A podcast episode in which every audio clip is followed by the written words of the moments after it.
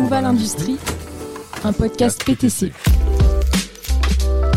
Le progrès ne vaut que s'il est partagé par tous. Alors que notre industrie prend un nouvel élan, qu'est-on en droit d'attendre d'elle? Comment peut-elle nous aider à faire face aux défis de notre époque? À travers ce podcast, nous vous emmenons à la rencontre de celles et ceux qui démocratisent l'industrie 4.0. Ensemble, découvrons l'impact de ces nouvelles approches et de ces technologies sur notre façon de produire, de consommer et même d'imaginer l'avenir. Parce qu'en effet, le progrès ne vaut que s'il est partagé par tous. Bienvenue dans Où va l'industrie, le podcast qui interroge le futur pour agir au présent par PTC. Bonjour à tous. Aujourd'hui, je vous retrouve pour un nouvel épisode de Où va l'industrie pour parler d'un sujet qui est entré pleinement dans nos vies ces dernières années et qui dépasse largement les frontières de l'industrie. Il s'agit de la servitisation, ou encore appelée en bon français la servicisation relative au service. Le terme est un peu compliqué à prononcer, pour autant il est peut-être encore méconnu de certains de nos auditeurs. Cette approche qui est en train de transformer nos modèles de consommation pose tout simplement la question suivante. Qu'est-ce qui a le plus de valeur? L'ampoule ou la lumière? Le produit ou le service? Pour les entreprises, cette servicisation s'annonce comme un virage déterminant à ne pas manquer et un véritable différenciant pour créer de la valeur. Je suis Cathy Goulard, votre hôte sur ce podcast, et je suis particulièrement ravie d'accueillir Mervyn Boudou, Solution Consulting Director chez PTC. Bonjour Mervyn et bienvenue sur ce podcast. Bonjour Cathy. Alors Mervyn, avant de nous plonger dans le cœur du sujet, je vous propose que vous nous que vous vous présentiez à nos auditeurs en quelques mots. Oui, tout à fait. Bonjour donc à, tous. Euh, je suis Mervyn Boudou. Euh, j'ai rejoint PTC il y a environ 7 ans et euh, j'ai en charge le pilotage d'une équipe sur le territoire français. une équipe avant-vente. Donc, qu'est-ce que l'avant-vente? Notre équipe, en fait, s'occupe de discuter avec les clients, accompagne les clients sur leur transformation digitale et euh, on propose à nos clients des solutions technologiques, des briques logicielles pour les accompagner sur cette transformation. Alors maintenant que nous vous connaissons un peu plus, Mervyn, comment nous définiriez-vous ce qu'est la servicisation? Alors la servicisation pour un industriel, c'est le processus de passer d'une vente de produits à une vente de produits et de services additionnels, ou tout simplement euh, uniquement une vente de services pour maximiser la création de, de valeur pour l'utilisateur. Donc si je reviens un petit peu euh, sur l'exemple de l'ampoule et, de la lumière, euh, tout à l'heure on parlait d'achat d'heures de, lumière par rapport à l'achat d'une ampoule. En fait, la finalité bah, pour un utilisateur, c'est l'éclairage dont on peut bénéficier et non la possession même de, l'ampoule. je peux prendre un exemple dans, l'industrie, par exemple Michelin qui fabrique des pneus. On, a un passage de la vente de pneus à la vente de kilomètres auprès des flottes de, transporteurs routiers, par exemple. Et puis un exemple qui peut parler euh, dans la vie de tous les jours. Euh, dans chaque entreprise, on a des, machines à café euh, Nespresso. on paye une consommation de café et en fait tout est compris la maintenance, la réparation, le remplacement des, machines. Donc dans tous les cas, la servitisation se concentre sur les besoins clients plutôt que sur le produit. D'accord, donc si je devais résumer, dans une approche de servicisation, on passe de la possession à l'usage. On pourrait croire finalement que cette servitisation est une nouvelle tendance. Or, j'ai appris en préparant ce podcast que déjà à l'époque, dans les années 60, Rolls-Royce utilisait cette approche pour vendre ses moteurs d'avion. Donc ma question aujourd'hui, c'est qu'est-ce qui a changé, Mervyn, récemment pour justifier l'adoption, voire même l'explosion de ce modèle? Et d'ailleurs, est-ce que les choses ont fondamentalement changé? Alors tout, à fait. Donc euh, Rolls-Royce, effectivement, dans les, années 60, avait déjà proposé un service euh, dit Power by the Hour. Donc ça voulait dire que le motoriste vendait de la puissance moteur par heure de vol, avec tout compris, la maintenance, les pièces de rechange, euh, la réparation euh, et même le démontage pour la revente, plutôt que de vendre un simple moteur à une compagnie aérienne. Euh, actuellement, on note quand même une grosse accélération sur, sur l'adoption de cette, de cette tendance. Donc, je voudrais vous citer des, chiffres intéressants de, de Bain et compagnie qui datent de 2022. ils estiment que dans certains secteurs, 50% des revenus générés le sont par les services et jusqu'à 100% des bénéfices. Donc pour répondre à votre question autour de, l'accélération, je pense qu'il y, a plusieurs facteurs. Donc on a d'abord la révolution numérique. On avait besoin de données pour pouvoir chiffrer, analyser le, bon service à proposer. Ben, par exemple un poids soulevé, une distance parcourue, une disponibilité de machine. Euh, cette visibilité n'était pas aussi répandue et facile à capter comme aujourd'hui. Et maintenant, avec les capteurs, l'Internet des objets, la digitalisation, euh, bah, on a vraiment accès à ces données et ça nous permet, ou ça permet aux clients en tout cas, de proposer les, services adéquats. L'autre point, c'est un petit peu le, contexte euh, économique. Donc les, fournisseurs ou les consommateurs ont besoin de prédictibilité sur les coûts et les dépenses.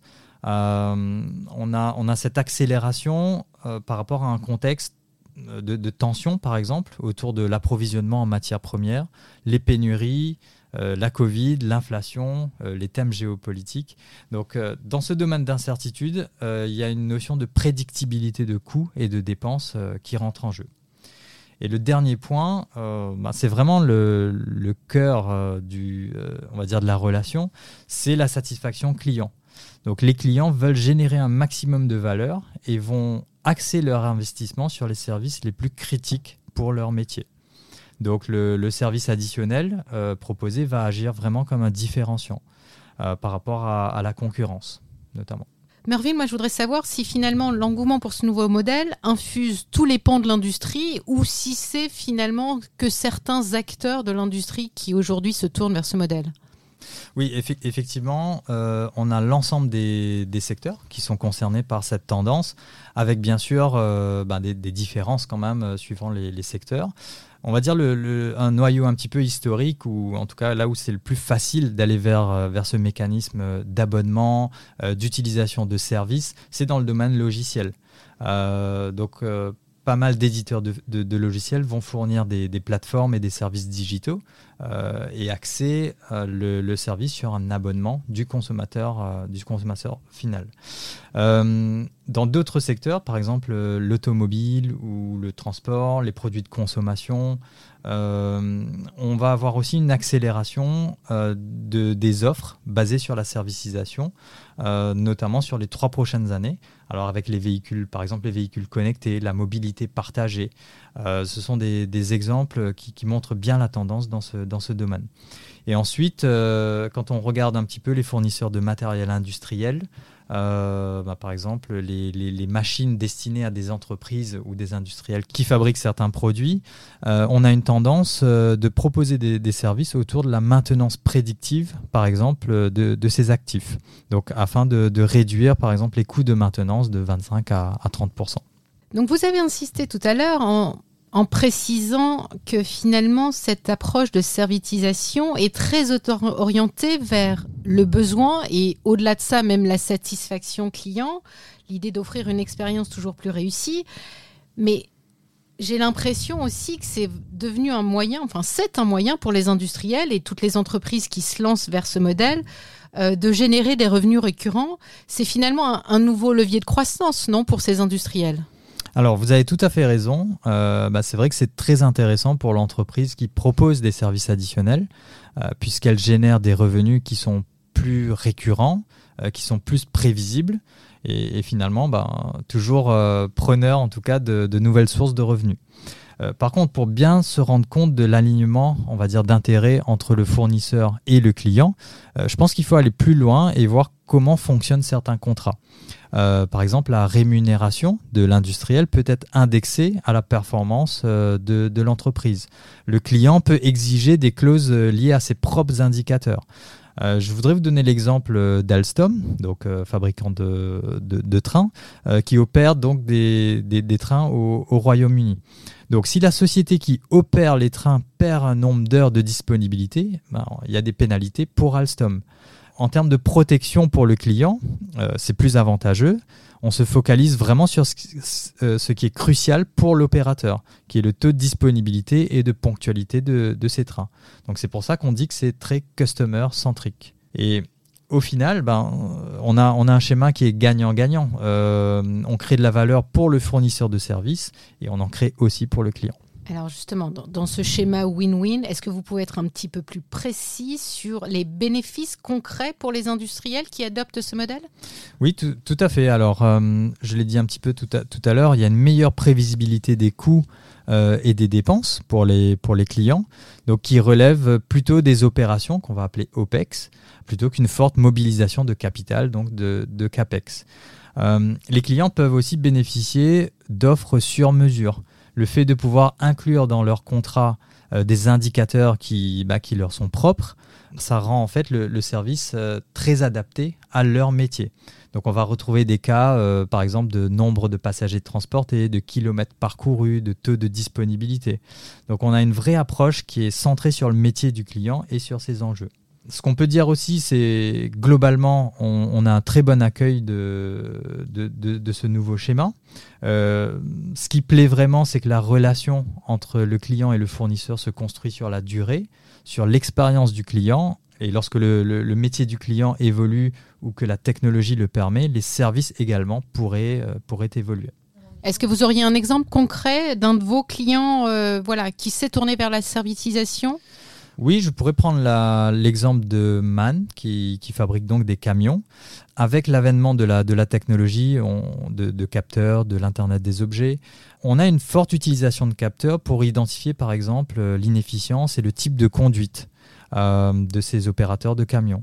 On a possibilité d'optimiser la taille de la flotte, euh, d'optimiser le coût du carburant.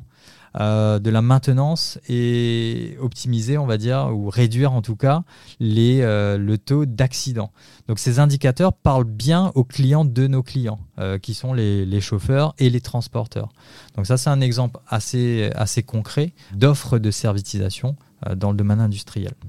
J'imagine que cette mue finalement vers une culture de, de service est loin d'être évidente en fait pour un industriel qui a bâti en fait toute sa réputation et son savoir-faire autour de la production d'un bien matériel. Alors maintenant, j'aimerais savoir comment PTC, en tant qu'éditeur de logiciels, accompagne finalement ces, ces, industriels qui osent se lancer dans la servitisation. Euh, merci pour la question. Donc c'est euh, vraiment tout le sens de, l'avant-vente euh, côté, côté PTC. Donc de, no de, notre côté, on va identifier très tôt, dès le processus en, amont, on va dire, de l'achat, les business drivers. Donc comprendre les processus, les contraintes métiers, euh, demander aux clients, est-ce que vous voulez aller plus vite sur le marché, euh, vous voulez faire collaborer vos équipes, vous voulez réduire les coûts. Et ensuite, on va identifier avec le client les indicateurs correspondants, euh, les processus métiers impactés. Et finalement, les briques technologiques qui seront adaptées pour chaque problématique. Et ce que je note euh, par retour d'expérience, c'est que ça induit souvent une transformation vraiment en profondeur des entreprises dans leurs processus et euh, leurs outils technologiques. Par exemple, euh, on, va travailler sur de la continuité numérique de la donnée qui remonte des clients jusqu'aux différentes fonctions de l'entreprise. Donc nous, on va les aider sur cet aspect de fil numérique, par exemple. Ensuite, au niveau de PTC, donc on a, on a nous-mêmes notre, notre tendance on va dire euh, SaaS, Software as a Service. Donc on va se concentrer sur l'usage du logiciel et pas uniquement sur euh, voilà, posséder le logiciel et gérer sa propre infrastructure, ses serveurs, etc. Donc vous marchez aussi sur un abonnement, finalement un modèle d'abonnement. Tout à fait. Et, ce qui est intéressant, bah, c'est que l'industriel doit utiliser la solution. Euh, S'il ne l'utilise pas, euh, parce qu'il n'en est pas satisfait, il peut de toute façon résilier l'abonnement. Donc c'est un intérêt aussi pour PTC de travailler sur la, la relation client et d'être sûr que les logiciels apportent la valeur promise. On peut citer également euh, chez, PTC des, programmes autour de l'innovation. Euh, je pense que c'est un point important. Avec la, la servicisation, l'innovation est devenue un sujet commun entre le, client et le, fournisseur. On a des programmes au niveau de PTC de, co-innovation qu'on appelle Innovators Programme et on travaille avec nos clients en mode partenariat pour voir un petit peu ben, quelles sont les offres euh, qu'ils qu veulent proposer euh, à leurs clients, quels sont les services qu'ils envisagent. Et ça nous permet d'intégrer certaines notions métiers dans nos roadmaps produits. Donc c'est vraiment du co, du co-développement ou en tout cas du, partenariat. Il y a un aspect qu'on n'a pas étudié et que j'aimerais qu'on explore un peu plus parce que je le trouve très intéressant, c'est finalement l'impact environnemental de cette servitisation. Euh, Parce que si j'ai bien compris, ça nous sort un peu de cet impératif de produire et de vendre physiquement à tout prix un bien matériel. Et finalement, on s'aperçoit que pour avoir de la croissance, générer de la croissance, on peut créer de la valeur, mais sans forcément produire davantage. Donc, selon vous, est-ce que cet aspect en faveur de la durabilité a aussi été un moteur de la montée en puissance de la servicisation? Alors, je dirais que c'est plutôt une conséquence heureuse et un argument de, vente qu'un moteur euh, en soi. Par contre, la servitisation favorise plutôt euh, l'usage euh, que la possession et donc amène une réflexion aussi sur la manière de mieux produire. Et pour cela, je vais prendre l'exemple des, vélos individuels euh, en comparaison avec les vélos en libre service dans les, villes. Donc la majorité de l'empreinte carbone d'un vélo est issue de, sa, conception, de sa fabrication, euh, de son transport. Par exemple, on va extraire de l'aluminium, euh, on aura besoin d'énergie pour la fabriquer ou de l'énergie pour, transporter ces vélos. En phase d'utilisation, euh, l'empreinte carbone est, assez réduite. Ça se limite à peut-être changer les pneus, euh, euh, changer les freins, utiliser des piles notamment. Donc quand on a une flotte de, vélos, on réduit l'empreinte carbone sans forcément réduire les revenus. Parce que si le service plaît au plus grand nombre et suscite l'adoption, bah, on aura quand même une, utilisation grandissante de ce produit sur la durée. Euh, ce que je peux rajouter également, c'est que le, gérant de flotte, ou en tout cas le propriétaire euh, des, euh, des, vélos, maîtrise mieux le cycle de vie. Donc on récupère les vélos, les pièces, on répare, on recycle, et on ne repasse pas encore une fois par la case production. Grâce à la servitisation, on sort d'une logique linéaire. On connaît mieux les produits et on peut réduire l'impact environnemental de ces produits. Finalement, c'est un mode de consommation qu'on voit exploser un peu partout. Et qu'est-ce qu'on peut en attendre, en tant qu'individu peut-être et aussi en tant que communauté pour sortir un petit peu au-delà finalement du champ de l'industrie? En fait, on va dire à titre individuel, comme Monsieur Jourdain qui fait de la prose sans le savoir, euh, vous, vous, faites tous les jours, euh, euh, vous, faites tous les jours usage de la, de la servitisation. L'abonnement, par exemple, est arrivé très vite et est déjà rentré dans nos habitudes. la box internet avec les services de télévision, les modèles pay-per-use, Airbnb. tout à l'heure, on parlait des vélos libre service. Il y a Uber, il y a le leasing. Euh, il y a même la location de meubles ou d'objets d'art où on n'est on est plus obligé de posséder l'objet. Euh, par contre, euh, on, a quand même l'expérience associée à ces, à ces objets. si je prends l'exemple de votre smartphone, je suis sûr que vous avez énormément de services directement disponibles via les applications que vous avez téléchargées. Donc on est déjà dans cette tendance de l'économie de l'usage et de l'expérience plutôt que, que de la possession. Donc je trouve qu'au final, ça remet quand même bien le, client, à titre individuel, au centre du processus. Euh, le consommateur a vraiment le pouvoir. Euh, il faut juste faire les, bons choix, faire l'action et favoriser le service qui correspond au mieux à, ses attentes. Et d'un point de vue communauté, vous auriez aussi quelques exemples à nous donner? Oui, je pense que par exemple pour les, pour les collectivités, euh, bah, ce modèle est particulièrement adapté à des périodes d'incertitude. Euh, encore une fois, les collectivités peuvent tabler sur une bonne visibilité des coûts et l'indexation finalement de la performance euh, peut les intéresser euh, tout autant que le, produit en lui-même. Donc ce sera très orienté service. on peut penser par exemple à des prestations sur l'éclairage public, la gestion des déchets ou de la mobilité douce par exemple qui sont amenés à se développer davantage. Alors, il y a une tendance forte dont on entend beaucoup parler en ce moment, c'est l'IA. Et moi, je voudrais comprendre en fait quel apport pourrait avoir l'IA pour la servitisation? Alors c'est vrai que pour nous dans le logiciel, on parle beaucoup d'analyse, euh, d'analytique plus précisément, et d'intelligence artificielle. Le but en tout cas est de récupérer un maximum de données et utiliser aussi ces données en temps réel. Donc on a besoin de d'une grande puissance de calcul, d'une bonne algorithmie, euh, d'une bonne synchronisation entre les données qui remontent des capteurs et des recommandations, par exemple, que l'on pourrait amener. Euh, si je prends l'exemple d'un tracteur qui remonte les données en direct et qui peut modifier ses paramètres et son action en fonction de l'environnement sur lequel ce tracteur est amené à être utilisé, c'est une utilisation de, l'intelligence artificielle ou de, de l'analytique assez, assez forte. Euh, de notre côté, euh, on propose à, nos clients de récupérer des données d'utilisation, euh, comment leur produit se, comporte en environnement réel, afin d'améliorer sa conception.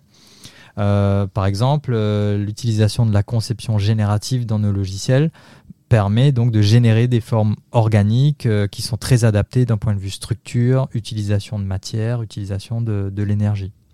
Donc je pense que l'IA est devenue une technologie essentielle pour accélérer le virage de la servitisation. Alors, avant de conclure cet entretien, Mervyn, j'aimerais savoir si vous auriez un, dernier conseil peut-être à partager à tout, pour nos auditeurs et tous les industriels qui souhaitent se lancer en fait vers la servicisation.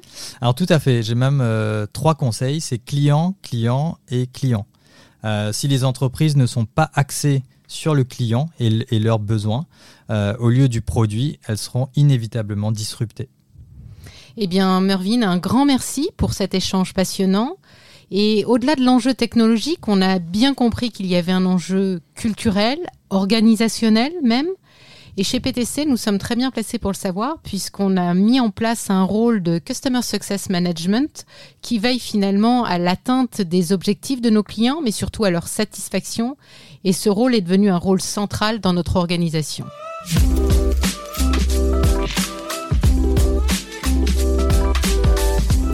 Encore merci à nos auditeurs d'avoir écouté ce podcast et à bientôt pour de nouveaux épisodes avec PTC. Merci Cathy. Au revoir.